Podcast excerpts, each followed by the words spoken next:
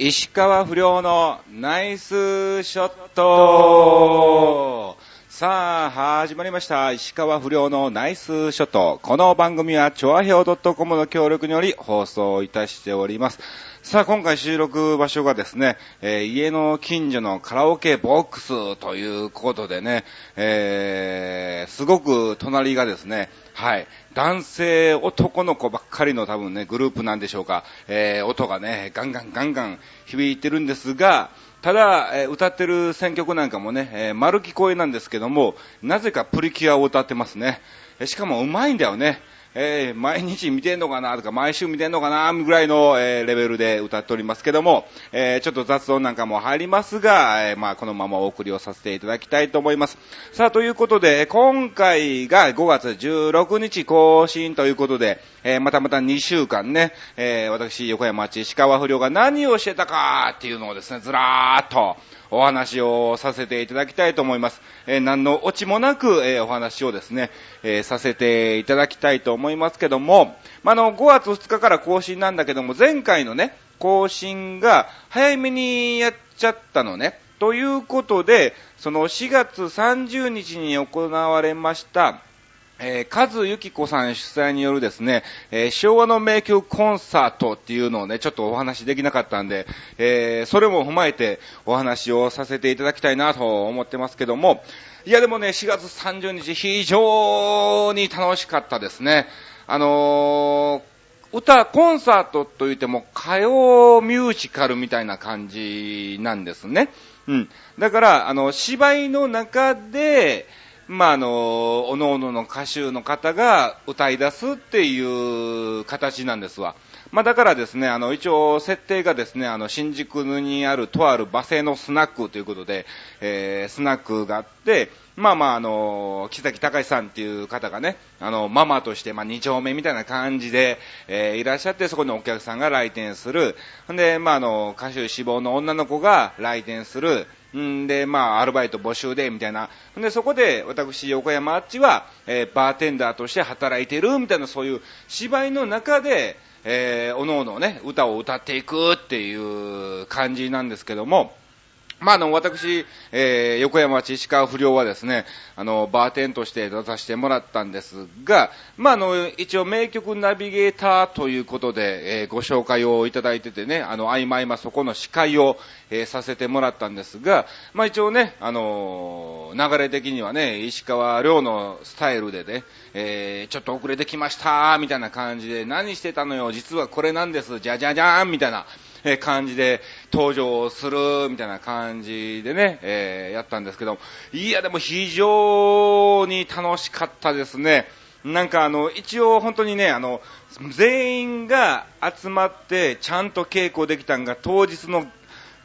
当日の前半だけみたいな、えー感じだったんで、非常に不安だったんですけども、まあまあまあ、なんとかね、えー木崎さんなんかもね、いろんなところで、えー営業なんかもされてますからね、お客さんいじりなんかもね、得意でしょうし、で、まあまあ私もね、えー一応それなりにね、えー歌手の方うまいことこうね、えー回しつつね、えーやってきたわけなんですけども、またやっぱりね、あの、セリフなんかもみんなちゃんと覚えてないんですよね。だからそのきっかけとして、そろそろね、はやさんとかの歌聞きたいね、みたいな感じのふりをして思い出させるとかね、えーそういうことをしつつ、まあ今今アドリブなんかも入れてね、えーそれに答えてくらってもらったりとかね、えー本当に非常に、えー楽しい芝居でした。うん。あのーちょっとね、今回非常にお客さんの受けも反応もすごくえー良、かったということなので、えーちょっとね、これをね、シリーズ化にやっていきたいと思いますね。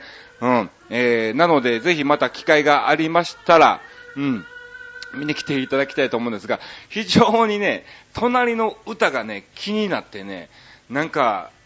頭半分で喋ってる感じですけども、だからね、今後、尻滅裂なことも、えー言うと思いますが、ご了承ください。はい。さあ、それでは、えー、さっと2週間お話をさせてもらいましょう。えー、まずはですね、5月のゴールデンウィーク、3、4、5、6と私は茨城県の牛久大仏、えー、というところでね、4日間、えー、お仕事をしてまいりまして、いやー、本当にね、この今年のゴールデンウィークは天気にやられましたね。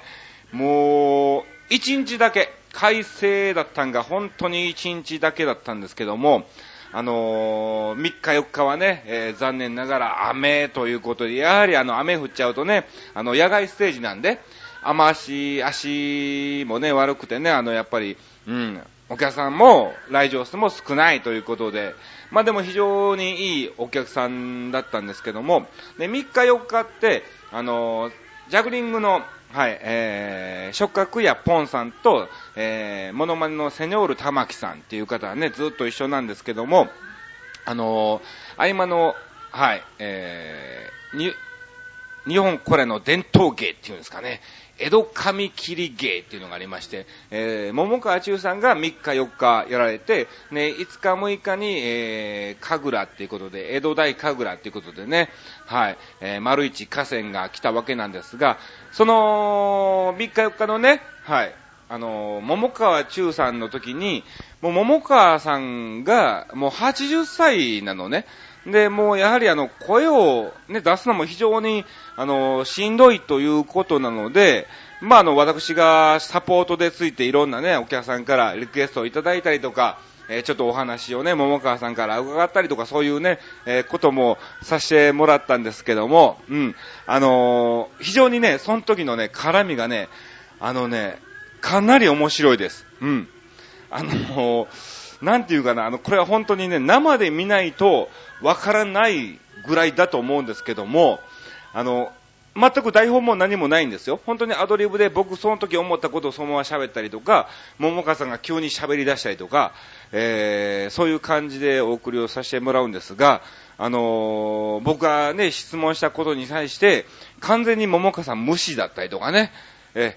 えそれをまた、え、完全に無視といて、まあ、お客さんもね、え、大いに笑ってくれたりとかね、え、してもらったりとか、うん。桃川さんっていうか、あの、お客さんからまたリクエストを聞いて、桃川さんが答えるんだけども、全く全然違う、え、リクエストだったりとかね、えー、そういうこともありつつ、うん。非常に楽しい、なんか、絡みでしたね。うん。また、今後もあると思いますので、えー、ぜひ機会がありましたら、えー、牛久大仏見に来ていただきたいと思います。さあ、そしてですね、あの、その時に、まあ、あの、セニョール玉木さんっていうね、もう、モノマネ界のもう大先輩ですわ。まあ、あの、モノマネ界で僕が一番尊敬している方がね、ずっと4日間一緒でいろいろね、横でステージを、えー、見させてもらって、どうしたらいいですかねとかいう、そういう話をしてね、いろんなこう、アドバイスなんかも、えー、いただいたりもしたんですけども、うん。本当にいい兄貴ですよね。あの、同じ関西人なんですね。うん。で、あの、もともと出身も大阪市内で、僕の横の区なんですよね。だから本当にね、なんかいろいろとアドバイスを、えー、いただきましてね、うん。こういうことしたらええんちゃうかとか、まあまああのー、営業をする分には、石川遼君一本じゃ厳しいからちょっと違うものもね、うん、やりつつ、みたいな。あの、セニョールさん曰く、モノマネは似てる似てないっていうレベルに関しては、50%似てたら OK ということらしいのね。ただ、その、歌モノマネだとしたら50%似ていると。ならば、その歌に関して、やっぱりあのその、外す外さないってあるでしょ？うん。だからそこら辺をしっかりと、えー、自分の中でマスターできれば、50%似てれば、なんとか、うん、いい反応ももらえるし、あとはもうあっちも芸人だからそこで笑いに変えるなりね、いろいろやっていけば大丈夫だよということで、えー、いただいてね、本当に、えー、楽しい大仏だったんですけども、本当にあの5月6日ね、ニュースにもなりましたが、えー、日本全国でもうね、もうとんでもない天気だったということで、あの、つくばの方では竜巻が起こって、本当に非常に家が飛ばされて大変な状態だったんですよね。で、そのつくば市っていうのは、その、茨城県の牛久大仏っていうところがあるところの隣の市なんですよ。で、牛久大仏は牛久市っていうとこなんですが、本当にもう車で15分ぐらい行けばもうつくば市に入っちゃうぐらいの、えー、場所でね、もう、危ないっちゃ危なかったですよね。ちょっとでもね、えー、方向が変わってたりとか、えー、それてたりしたらもうね、牛久大仏の方も、えー、大変な、えー、ことになってたと思うんですけども、うん。まあまあ、あの、つくば市の方で、えー、被災された方ね、本当にちょっと大変でしょうけども、えー、頑張っていただきたいと思います。で、ちょっとやっぱね、その5月6日も途中でなんとショーを中断することになったんですね。まあやっぱいろんな情報なんかも入ってきて、えー、氷なんかもね、降ってきてるよと、東京でも降ってるよみたいな情報なんかもね、ツイッターなんかなんかでいっぱい載ってましたから、はい。まああの大仏の方の社長がね、うん、ちょっとあまりにも雲行きが怪しくなって確実にこれは危ないだろうということになったんで、えー、最後のお猿さんの曲芸だったんですが、えー、残念ながらね、途中中断ということで、初めてですね、僕、宿大仏に行かしてもらって、もう結構、7、8年経つんですけども、えー、ショーが本当に途中中断っていうのはね、今回初めてで、この3日間、4日間あるうちに、3日も、えー、雨でね、え、やられたっていうのもね、非常に初めての経験だったんでね、ちょっと今後のね、なんか、うん、日本の天気が非常にね、心配ですけども、えー、いつどこでね、こういう天災っていうのは起こるかわからないんで、えー、ぜひ皆さんね、気をつけていただきたいと思います。はい。あ、そしてですね、なんと、えー、ある方もね、見に来ていただきまして、えー、写真をいっぱいも撮っていただきましてね、えー、本当にありがとうございます。あの、その写真をたくさん撮っていただいてね、あの、家のパソコンにデータで送ってもらったんですが、えー、それを見て非常に僕落ち込みましたね、本当に。自分が今まで何をやっていたのかっていうのをね、えー、気づかせていただいたんで、えー、ありがとうございます。ちょっと今後またね、次回、また撮ってもらって、ちょ、これは意識していかないと治らないことだと思うんでね、うん。えー、どんどんどんどんと撮ってもらって、また、えー、そこで確認をしていきたいと思います。うん。えー、まあまあそういうこともありつつ、まあゴールデンウィークはね、なんとかお仕事でね、はい、過ごさせてもらったんですが、5月10日に下北沢にありますね、えー、場所でエクセレントライブっていうライブの方に、えー、出演してきましてね、あのー、まあまあ石川遼君をやり出していろんなライブなんかも出演をさせてもらってるんですが、あのね、どのお笑いライブもモノマネっていうのは非常に受きにくいですね。これはもう経験上、ね、あの、キサラとかね、そういうショップアップなり、ショッピングセンターなり、いろんなところでいらしてもらって、まあまあいい評価とかを、えー、いただいてるんですけども、ただ、お笑いライブに関しては、本当に、このモノマネだけっていう感じに関しては、なかなか受けないんですね。そのモノマネをやりつつ、このネタの方でっていうのをね、えー、やってみると意外に受けたりも、えー、するんですが、で、ちょうど後輩のね、メロディー君へっていうのがいてるんですけども、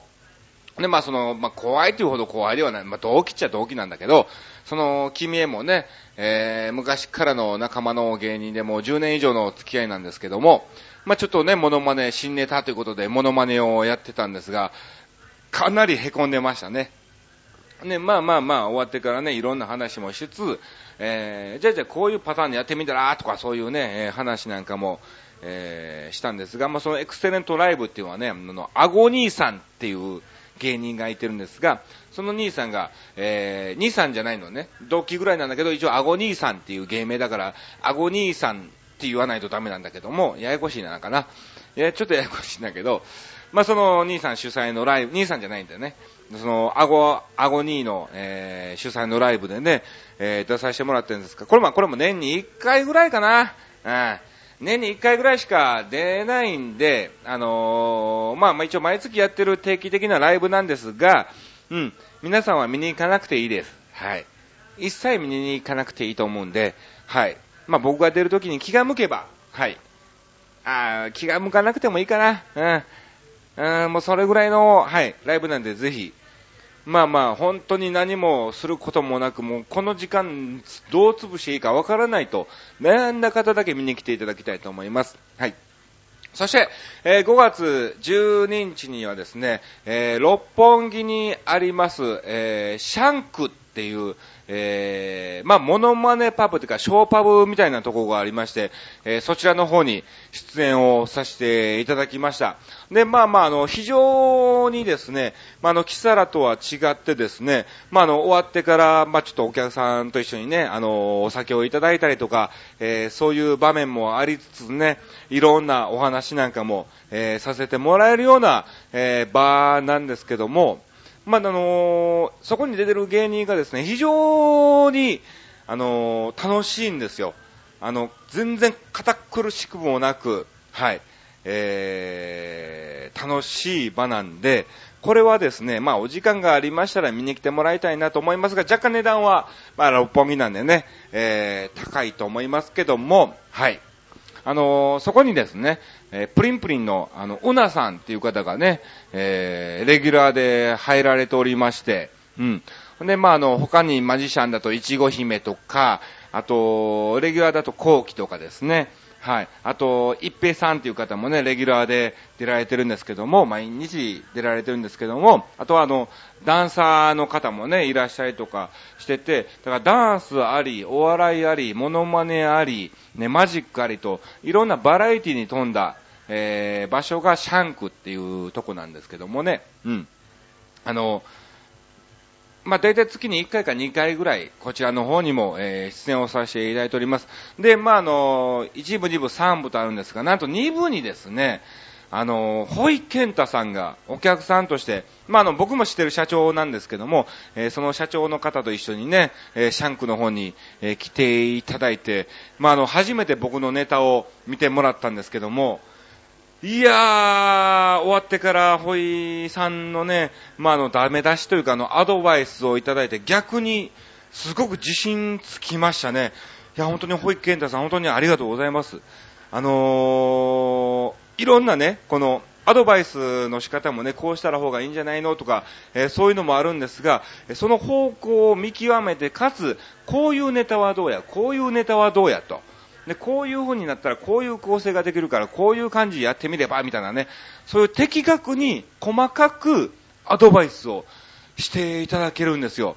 あの、以前、ホイさんとはね、モノマネ紅白歌合戦で一緒に、えーなったんですが、ゆっくり、やっぱりね、その、ゆっくりってなんだよ。えーやっぱりね、その、ゆっくりこのお話を、や、ゆっくりとやっぱりをね、ちょっと一緒になってゆっくりになっちゃったんだけど、そんな話どうでもいいや。やっぱりその、ゆっくりお話をする、えー時間がなかったんでね、えー今回初めてゆっくり本当にお話をさせてもらったんですけども、いや、本当にいいアドバイスをもらいましたよ。おそらく今後その方向をちょっとね、えー私、市川不良は頑張っていきたいと思いますので、まあ、あの、今後またどっかで、はい、見られる方がいらっしゃいましたら、ぜひ石川不良の成長を見ていただきたいと思います。はい。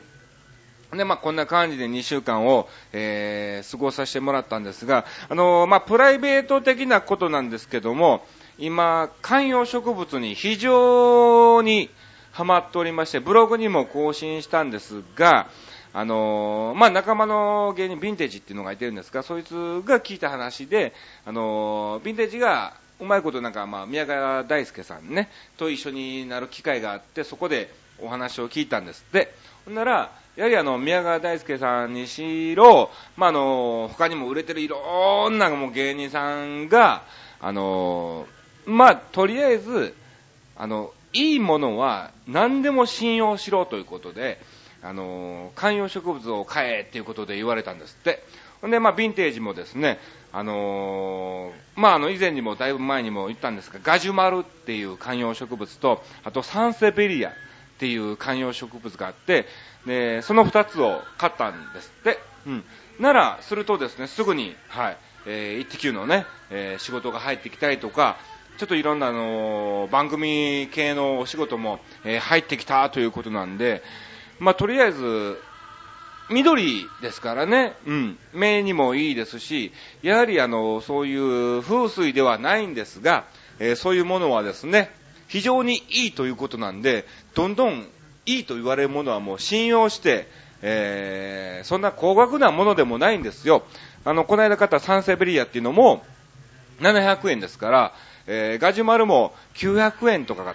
かな？うん。えそれぐらいの本当にお安いお値段なんで、えちょっと手の届く範囲に関してはですね、どんどんどんどんどんどんどんどん信用して、えーいいものはいいと思ってですね、えーやっていこうかなと思ってます。なので、本当にあのーなんだろう、ガジュマルを買って、サンセベリアを買ってですね、私も若干ですけども、えーちょいちょいね、あのお仕事が入るようになったんですわ。まあ、のゴールデンミュージックをね、えー4月26日付で円満退社をしたわけなんですが、まあ、事務所的にね、こう、非常にいい事務所だったんで、えー辞めたことによってそれはいいのか悪いのか、もうそれは結果論に過ぎないのでね、今後僕の頑張りによっては、えー新たな事務所からオファーがあるかもしれないし、えー売れちゃえば辞めたことはいいことだったっていうことをにね、なっちゃうわけなんで、うん。なのでね、えーただあの、確かに事務所を円満退社してから逆に仕事が結構入ってきたりもしてる状況なんですよね。まあまあ、それがいいか悪いかわかんないよ。うん。それがまああの、ガジュマルのおかげなのか、サンセベリアのおかげなのかわかんないですけども、まあまあまあまあ、それを信じてですね、えー、いいものはいいと思ってやっていきたいと思いますので、ぜひ皆さんもね、これ意外に逆にね、おすすめです。うん。本当にサンセベリアっていうのは、逆にあの、マイナスイオンを出す植物なんですって。だから本当にあのね、家に置いとけばね、えーそういうのも非常に、えー効果的だと言われてますから、うん。ぜひこれは石川不良おすすめの観葉植物です。今後、だから僕の結果によってはですね、ぜひ皆さんね、えーその二つもちっちゃいのでいいですからね、えー買っていただきたいと思います。うん。まあ、別にね、宗教でも 何でもないんで、家に緑があればね、まあ落ち着くっていうこともありますから、えー買ってもらいたいと思うんですが、ただ、最近ね、あのーこれも、ガジュマルのおかげかもしれない。ちょっとね、あのー歯が抜けてたのね、詰めたところが。で、1年ぐらいほったらかしにしてて、で、まあ、あの、6月にちょっと東北2週間の方行かしてもらうんですね。んで、まあ、あの、せっかく東北だからね、美味しいもんも食べれるだろうと思ってですね、えー、じゃあその間に、それまでにですね、えーなんとか美味しいもんいっぱい食べれるように、えー歯を治そうということで、もう、近所のね、歯医者さんに、えー行かしてもらったんですが、まあまあ、やはりあの、虫歯もね、何本かあるということなんで、じゃあついでに全部直してくださいということで、えー直してるんですが、あのー、1本2本直してもう1本あったところを、えーちょこっと削って詰めりゃ大丈夫と言われたところなんですが、えーちょこっと削ったところですね、中ががっつりやられちゃったんで、うん、もうね、昨日行ったばっかりなんだけど、あの、がっつりともうぽっかり穴が開いてて、よかったねと、このままほっといたら本当に神経の方まで行っちゃって、あの、とんでもないぐらい痛くなってたよと言われたんですが、まあまあ、あの、がっつりもう中がやられてるから、もちろんね、もう非常に神経もダメということなんで、えー、急遽神経に直接麻酔をしてですね、えー神経を引っこ抜いたんですが、いや、あのー歯医者っていうのはね、あの、いくつになっても嫌だね。うん。なんだろう、子供の頃のトラウマではないと思うんだけど、あの、麻酔してるから、痛くはないのね。麻酔するときはチクッとして、あーってなるんだけど、痛い、その時だけ痛くて、いざ削ってるとき、治療してるときっていうのは、痛くはないんだけど、いや、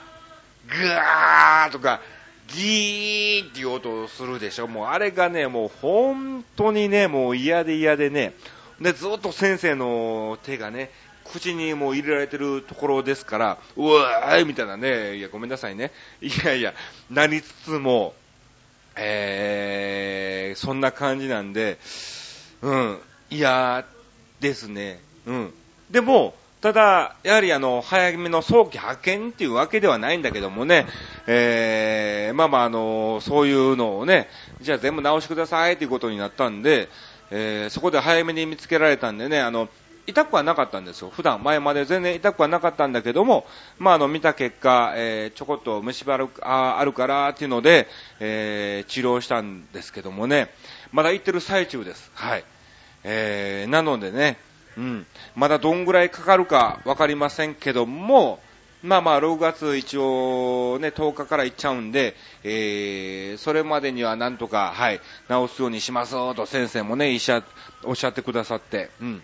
美味しいものが、えー食べれると思います。だからそういうのもね、ほら、良かったでしょ？うん。だから、あのー仕事が入ってきて、観葉植物を買うことによって仕事が入ってきて、その仕事がなければ、おそらくまだ歯医者もね、行かずにほったらかしにしてたと思うんで、そうなってたらもう今年の年末ぐらいには、もういてててていうぐらいになってたと思うんですが、まあ、それがね、えー早めに、えー直せたんで、なんかそういうのもいいことなのかなと思っております。うん。ただ、まあ、あの、まあ、僕の家がね、葛飾なんで、えーまあ、家の近くの、はい、歯医者さんに行ってますけども、でも、あの、千葉の方のね、浦安の方に、えー住まれてる方はですね、えー東西線の浦安駅の近くにあります大塚歯科っていうところもね、えー非常にいい歯医者さんなので、ぜひ、えーそこら辺の近くの方はですね、その大塚歯科の方に行っていただきたいと思います。何の CM やみたいなね、えー感じですけども、はい。まあまあ、えーそんな感じで、えー歯医者さんに今通っている石川不良でございました。さあ、ということで、なんかね、非常にね、あのーマジでね、隣の歌がね、気になっちゃ気になってね、うん、ずっとこの約今26分間お話ししてもらってる、お話をしてるんですけど、うん、知ってる歌がね、プリキュアしか出てこなかったのね。いや、これどういうこと？みたいな感じ。まあ、若い子なんだろうなーっていうのをね、えーつくつく感じました。さあ、それでは告知をさせていただきます。えー今月26日に新宿そっくり館キスタラの方に、えー出演いたします。えー6月ももう決まってまして、6月は2日ですね。はい、えー2日に新宿、えそっくり館キスタラの方に、えー出演します。えーそして23日は西新井の、えーちょっとした老人ホームの方にですね、えー、イボンあ、もうこれどうでもいいか。うん。あとは、そうですね、6月10日からですね、えーちょっと23日の間、はい、えー遠くの方に、はい、えーちょっと回ってきますんで、ずっと。えーなのでですね、あのーラジオ収録なんかもですね、えー若干早めに、えー撮らせてもらいますので、えーもしかするとタイムラグ的なトークなんかも、えーさせてもらいますけども、ご了承ください。えーそしてまだ仮ですけども、6月27日、はい、えー爆笑の王子様の方に、えー出演しますかどうかわかんないんだけども、一応爆笑の王子様があるということなんで、はい、えーお時間がありましたら、はい、私、石川不良が出るようでしたら、えー見に来ていただきたいと思います。さあ、ということで、えー今回もダラダラダラダラとただただ2週間何をしてたかっていうのをですね、えーお話をさせてもらったんですけども、ダメだね、やっぱりね、隣でなんか、ごちゃごちゃごちゃごちゃ聞こえちゃうとね、えーまあ、あの、いつもと何も変わんないんだけどもね、えーまあ、また、はい、ゲストなんかも迎えて、え楽しいラジオ番組にしたいと思います。え今週も、今回もこんな感じで、お送りをさせていただきました。えーそれではまた2週間後お会いしましょう。以上、石川不良のナイスショットでした。バイビー。